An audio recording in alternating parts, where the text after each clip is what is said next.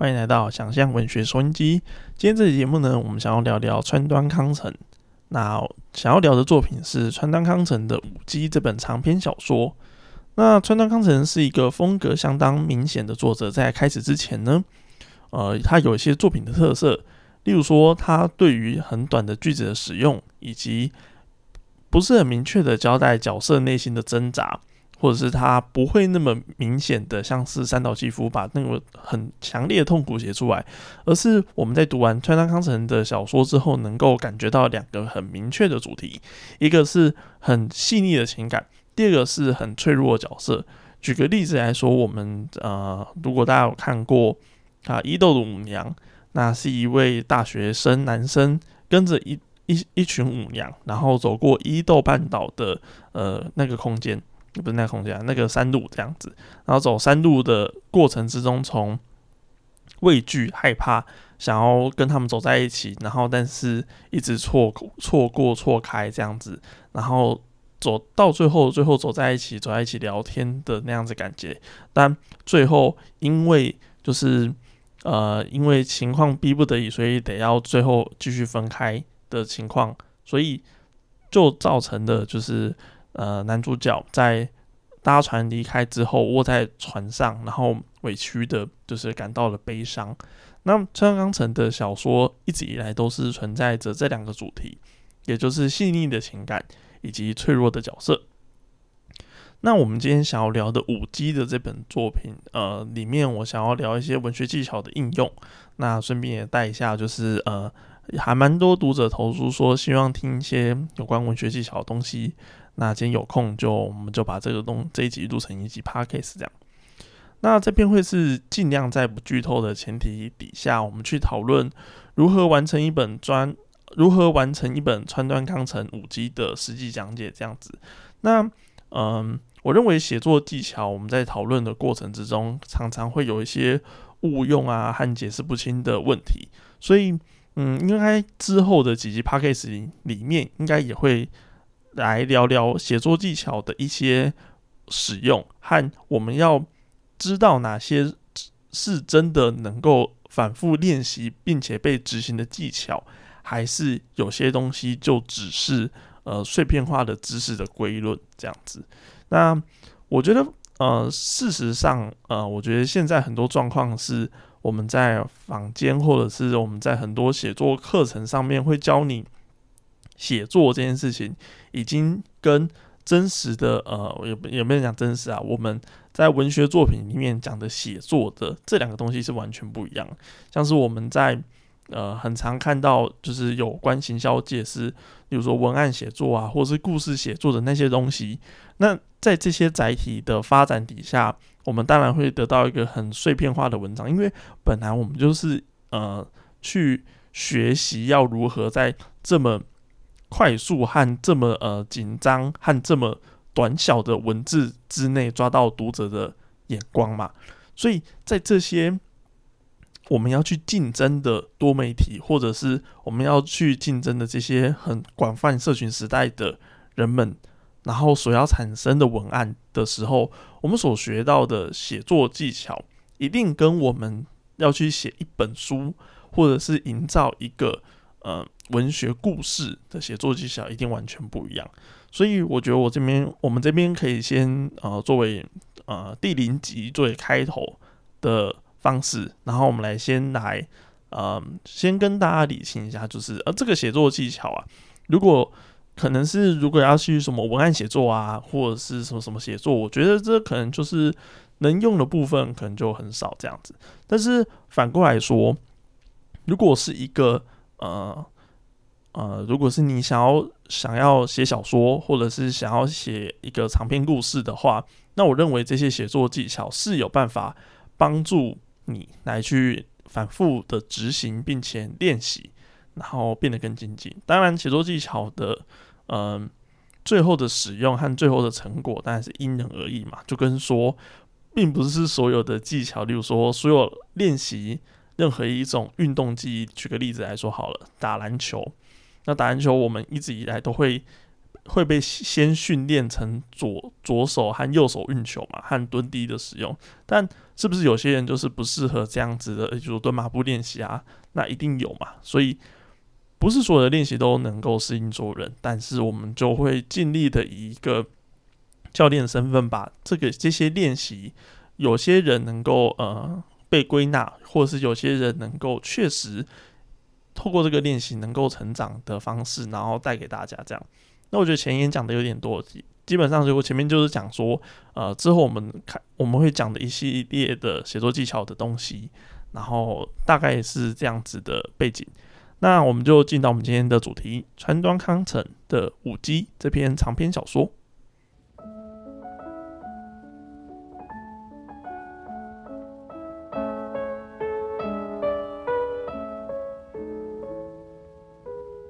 首先，我们想要聊聊的是他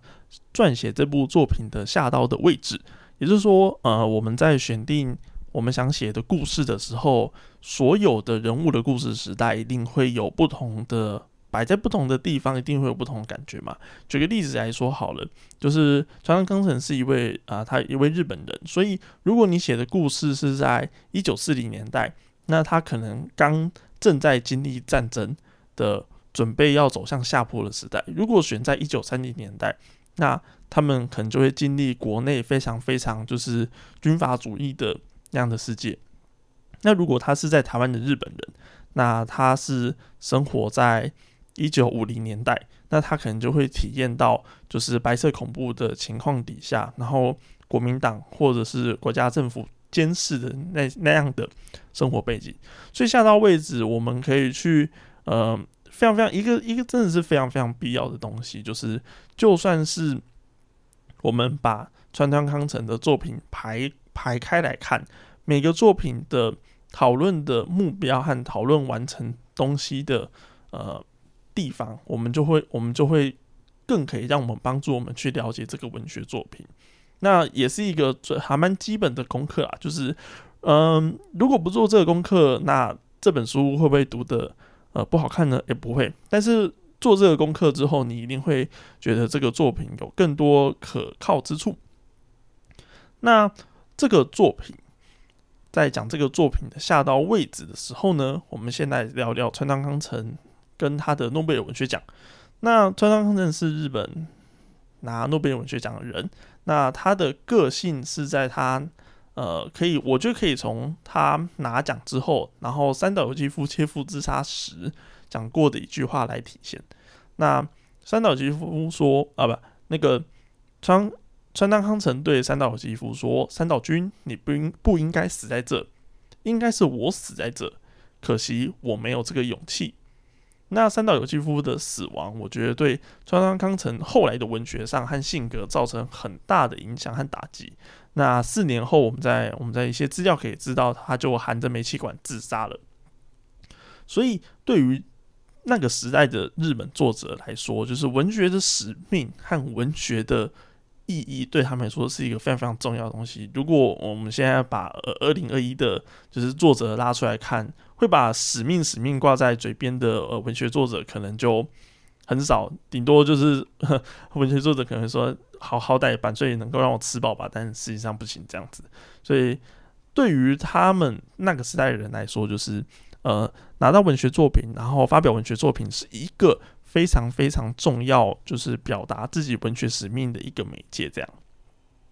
那为什么使命使命这个那么重要呢？原因也是因为他活过的年代刚好跨过日本的战争时期。而那个战争时期，又是在他人生非常青壮的时期，最能就是最能理解世界模样，最能想要去透过自己的笔、自己的理解，想要去把整个世界的样子描绘在自己的作品上面。那发生战争，发生战争后，那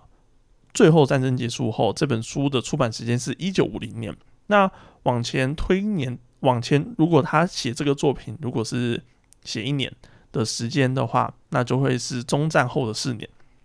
那也就是呃白色恐怖台湾白色恐怖开始的那那一年。所以在这本小说内，它是描写一个家庭，而这个家庭是应该经历过战争时期的。那我们进到书的开头，那书的开头呢，却跟我们想象的不一样。这个书的开头是一个非常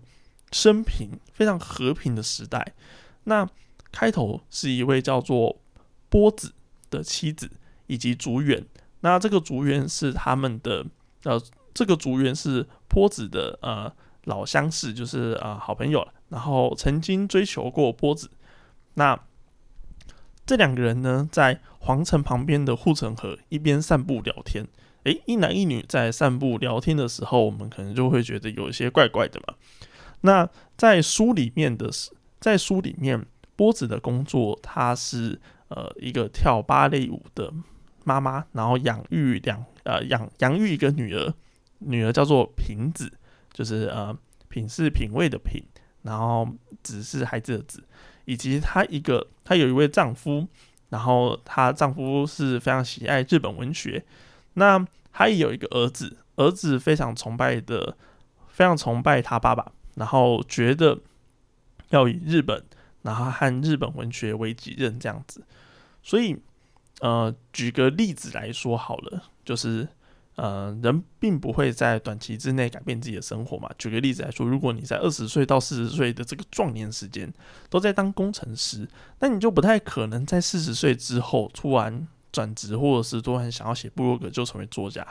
嗯，实际上我是还蛮鼓励，就是如果你当了二十年工程师，然后要来转职成作家，当然欢迎，因为你有很棒很棒的经历可以写。但是对于这个转职的人来说，那已经是那一定是一件非常非常难的事情。那就算反过来说，就是如果遇到什么重大转变，通常在当工程师的人，那通通他通常。比如说他中年失业，他通常也会去选择工程师相关的职业。那为什么这样子的人会有可能轻易转职呢？那就代表这个世界有一个非常非常大的剧烈的转变，也就是战争。那呃，在这个架构之下，川端康成选择把这个家庭透过战争的情况，然后表达出一个。他选择一个做法，通常有两个选择，一种是这个家庭经历了战争，然后导致这个家庭造成的一些波动，然后一些人员组成上的改变，或者是工作上的改变、意志上的改变。但是没有，这个川端康成选择的做法是后者，他选择说，呃，这个家庭所有人在战争之前做的事情，跟战争后做的事情完成一模一样。那该该去跳芭蕾舞的就去跳芭蕾舞。那丈夫喜欢日本文学，没什么产值，那没关系，就继续喜欢日本文学。那但是有趣的地方就是在这样的背景时代，然后在这整本书里面很少很少提到呃发生战争的这个背景底下，甚至如果我们不去特别去查年代的话，如呃可能对日本史没有特别有意识的读者，可能根本就没有发现他们有经历过战争。但是在尽管整个家庭他们的职业性格感觉上都没有任何一点感觉都没有变动太多，他们是一个中产阶级，然后能够在支持战争前、战争后的呃所有的经济收入和支出，但是在全家人身上却产生一种微小微小的改变。那这个改变我分成两种，第一种是呃。川康成使用瞬时间的写法，然后把这样子的故事从头到尾的表现出来，也就是妻子一开始，然后跳着芭蕾舞，然后跟着竹园，然后在两个在两个人在皇城底下聊天，妻子略带着一丝一丝愧疚，因为她瞒着丈夫，背着丈夫出来跟这个经纪人聊天这样子，但是她四处去观察或者是看有没有。就是计程车里面坐着丈夫的身影，心怀愧疚，但是却依然愿意的在这个皇城底下跟着族员一起上散步。这是一个想要犯禁忌却又没有犯禁忌。但事实上，呃，这个书的开头也交代，这个妻子并没有真心的出轨，反而是用一种就是要出轨不出轨的状态，然后也不确定。丈夫究竟知不知道？那所以这个时候就引出来的呃第二个感情，也就是呃尽管所有人的情感都有点脆弱，例如说妻子的情感有点脆弱，或者是喜欢日本文学的丈夫他有点脆弱，因为他呃喜欢日本文学没什么产值，那都要靠妻子，因为妻子是一个很有名的芭蕾舞者，然后靠芭蕾舞者一样，他有点脆弱，然后女儿或者是儿子，大家的情感都有点脆弱，但是却带有伤伤人的魔性，也就是他是一个弱者，但是他会伤害人。这是很有趣，他是一个弱者，竟然会伤害人。那我们呃，我们用一些这两个写作，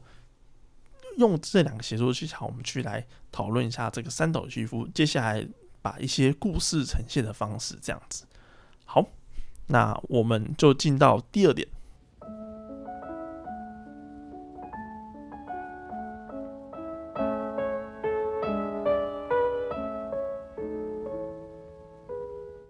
第二点，独特的现实主义。然后这句话是三岛纪夫在最后的解说，最后最后的章节里面说的。诶，这本超棒的哦！如果在你用呃木马文化出版的那那篇的话，那在整本书的最后有一个解说的章节。那三岛纪夫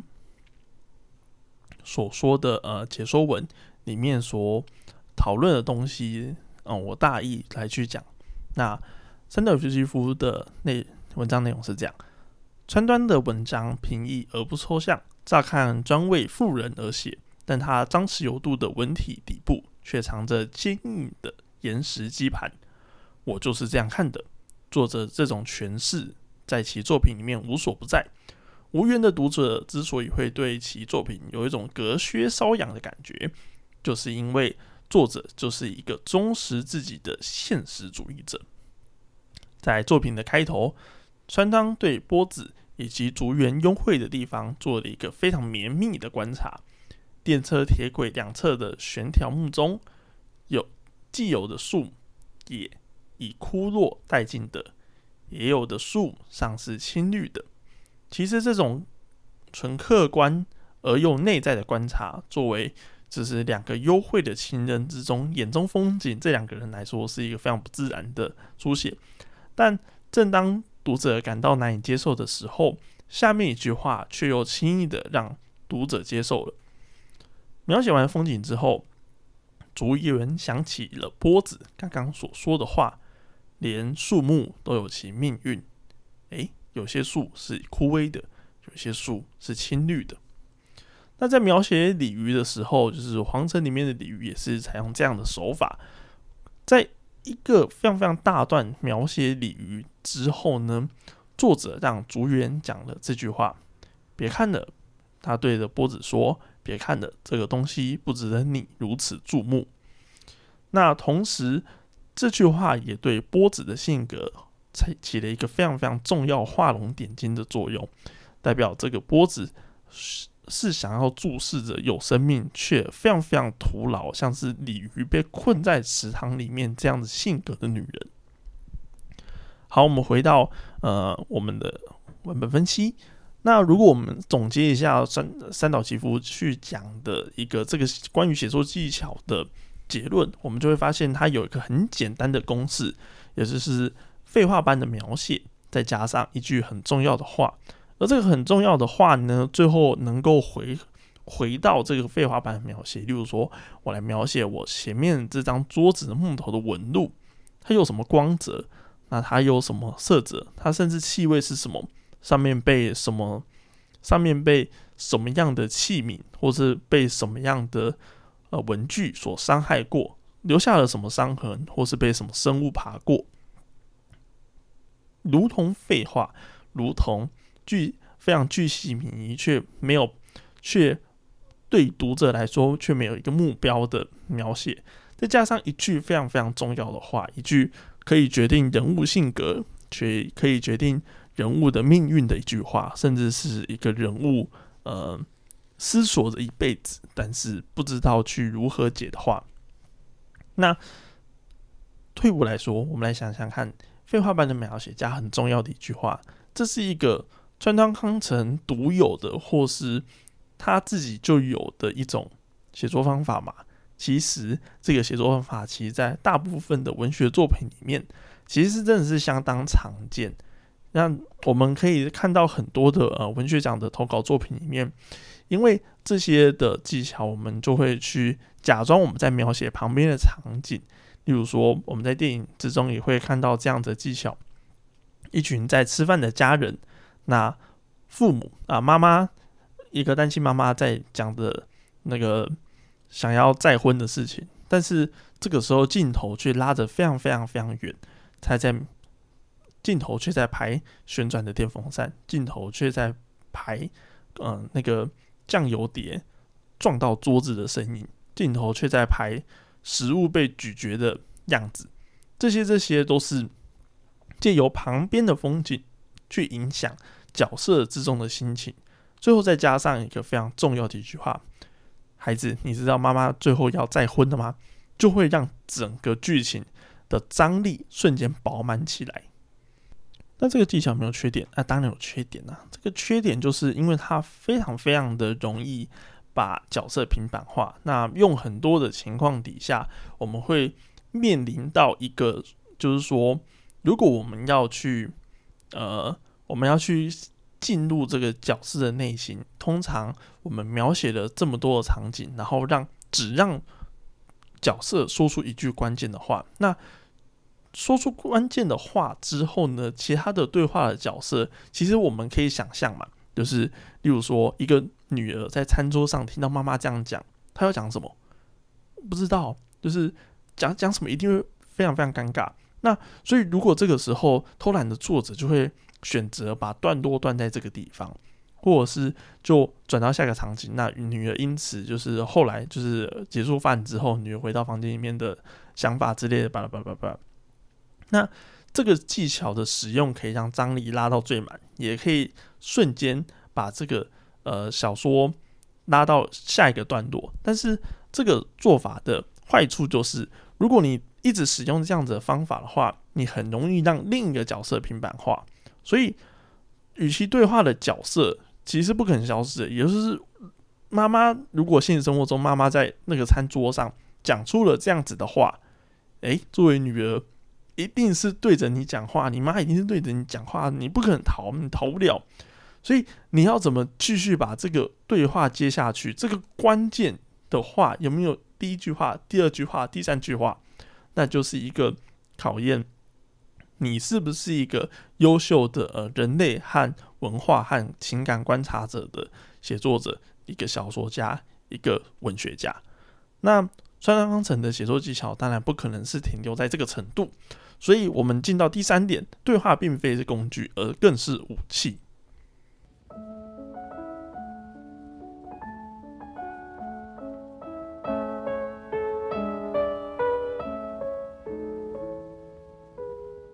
那讲到对话啊，我自己本来就是一开始得奖和写作经历，大学时期都在写短篇小说。那在短篇小说里面，我们我们的对话并不会超过太多句。那为了讲求真实，为了讲求呃关键，那通常会套一个 rap 的那种感觉啊，就是在正确的地方丢出一个 punch line。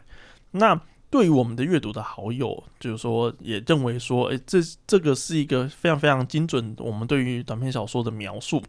但事实上，我们接触到各大的作品和长篇小说，甚至是嗯一个短篇小说集。那我们推荐就是我们我们推在这边推荐一下，就是短篇小说集《等路》。那最近他出了一个台语版，是一位叫洪明道明道的作者。那里面之中有一篇短篇小说叫《村长博的奋斗》。那村长博的奋斗这篇作品里面就有很长一段的很棒很棒的对话。那之后如果没有分析文章的话，我们再来聊聊《等路》这篇作品里面为什么。呃，这洪明道拥有很多其他当代写作者没有的能力。那我们这边先切出来，为什么他们能够拥有这个能力，而可而可以去打败，或者是他们可以比其他的写作者还要更去能够描写一个现实社会，或者是一个呃我们没有看过的社，那我们没有看过的呃对话，或者是没有看过的情感呢？因为他们很擅长使用长句子。长句子并不是一个句子把它拉很长，而是这个对话变得很长。那一个长句子的使用的时候，我们并不是让对话无意义的蔓延，或者是让对话而对话而对话。我们的角色并不是去描述事件，而是要反过来用对话来回头去修饰角色。那 A，我们来举例子来说。首先呢，使用对话之结束，使用结束之后，我们两个人的对话通常会把个性交代一次。那我们来举呃五一样举五 G 里面的例子。那书中的父子，也就是呃爸爸叫做史木，陶史亮的史史木，然后呃儿子叫做高南，很高的高男生的男。然后书正父子两个人就是遇到聊天的时候。他们聊的内容都是关于父亲爱好的日本文学。那他们受邀去参加一个佛像的展览，所以他们聊天的目标就从佛像到妈妈以及姐姐，以及到了缠着妈妈的经纪人，也就是前面所提到的那个竹园。那这个时候，就是儿子高南就抖动的眉毛说。我实在受不了那个经纪人。下次他如果敢对妈妈或者是姐姐有什么奇怪的言情，我就跟他拼了。爸爸就说：“跟他拼的太冲动了吧？”史木稳静地笑道。但是史木看着儿子的脸，心想：“呃，这是时下年轻人的用语，还是这个本来就是我儿子的他的个性的表现呢？”诶，就注意到对话完之后，有一个对人物的。情绪和个性的修饰。这个时候，儿子就说：“真的哟，像他那种人呐，非得跟他拼命，他才会在乎。”爸爸就说：“既然对方是一个无聊人，你不就太不值得了吗？拿自己的命开玩笑，未免太可惜了吧？况且早田又胖又又肉，那肉又厚，你的胳膊那么细，挥舞这种小刀，你是刺不穿他的。”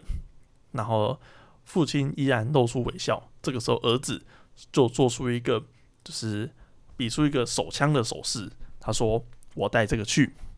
那父亲问高南：“你有枪吗？”然后儿子就说：“我没有，但那种东西随时都可以向朋友借。”高南还毫不在意的回答，令父亲不寒而栗。高南喜欢，虽然喜欢模仿父亲，承袭着父亲温文儒雅的个性，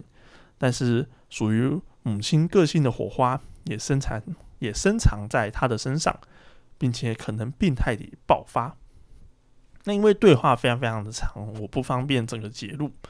那我来简单讲一下后面对话讲了什么。后来对话就继续增加了父亲去谈日本新教堂的历史，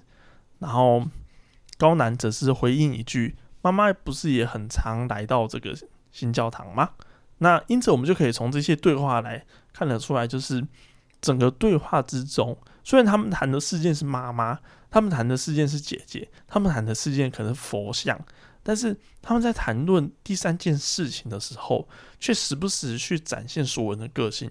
去展现经纪人早田，去展现妈妈的个性，去展现父亲的个性，以及高男个性。所以高男的个性是非常非常火爆、火爆的，但是却崇拜着父亲，导致。后面父亲的形象整个崩毁的时候，呃，他的他的就是他的心理非常非常受到非常非常多的折磨。那父亲史木就是一个活在自己小世界的人。那听到儿子这样火爆的宣言，却只只好就是接着说：“啊，日本的新教堂是历史是怎样怎样怎样怎样怎样怎样。”他并不会因为。儿子要为自己讨公道，儿子要为自己去报那个就是妻子被骚扰的仇而感到骄傲、开心或者愤怒，他就只是一个冷静和残酷的懦夫。所以，对于这样子的个性来说，我们就还要发现说，对话的内容在第三个物件上面环绕的时候，它是一个非常非常聪明的方法。比如说，嗯，因为这些对话，我们我们来可以想象一下，就是我们不会去散步散步的时候，然后跟父亲讲话的时候，然后突然讲起自己的事啊，我好火爆什么什么之类，就这个时候你会觉得这个角色个性，诶，你也太怪了吧？你哪会聊天聊聊，突然就聊到自己的个性的某种缺陷？所以个性的缺陷一定不是从角色之口去讲出来嘛，因为人一定是相信自己是完美的，对吧？那一定这个不完美一定是既有其他种方式去展现出来的。那最后角色后悔，最后角色感到惋惜，但是角色感到后悔和惋惜这些只是他的情绪，但他的个性必须要从事件去展现。所以对话内容在第三个物件上环绕的方法是一个非常非常聪明的方法。那借由一个外在因子来去显露自己的个性，然后再借由内部的意识交流，然后来助长外在的个性。这样子内外交错的方式，就是一种长句的方式的呃，非常非常我们可以去剖析的一种做法。那我们个人要注意的是，就是。庄康成在写这整段父子相会、聊天、讲话的时候，并没有将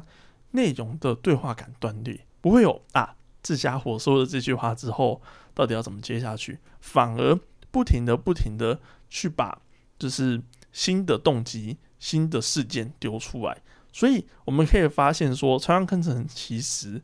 掌握了某种，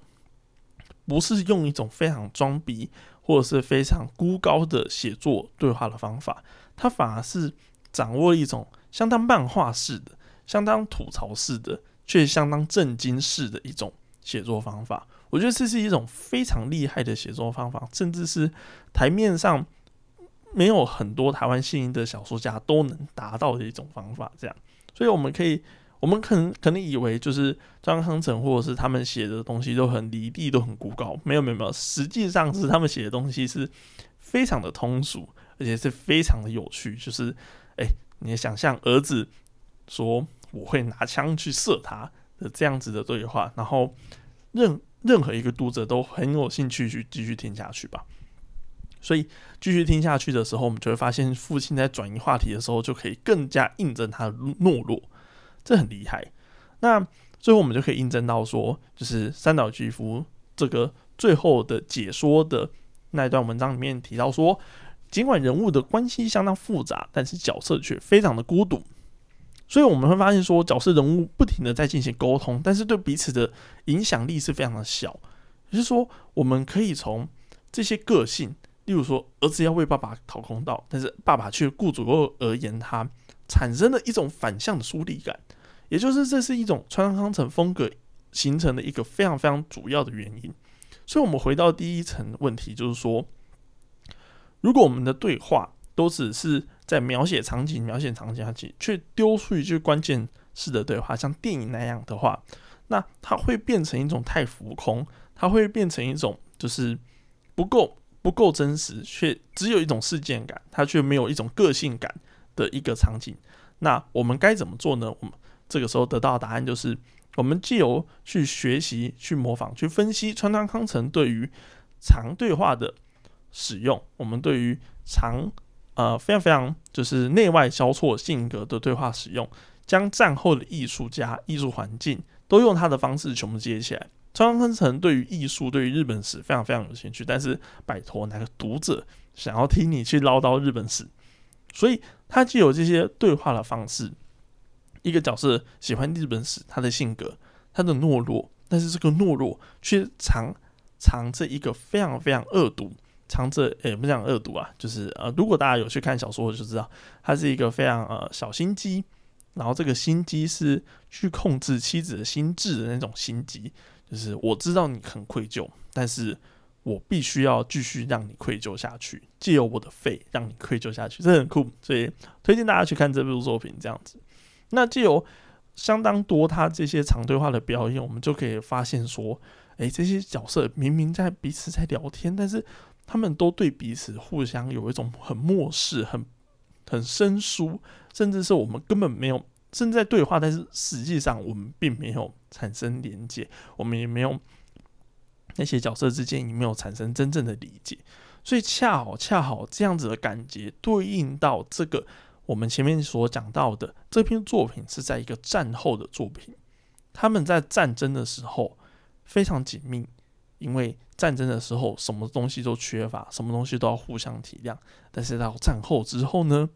这个妻子做着一个高贵的工作，芭蕾舞的舞者，身边有经纪人，很多追求者，并且很多人都觉得她再次复出会成功。但是丈夫作为一个日本史的爱好者、研究者，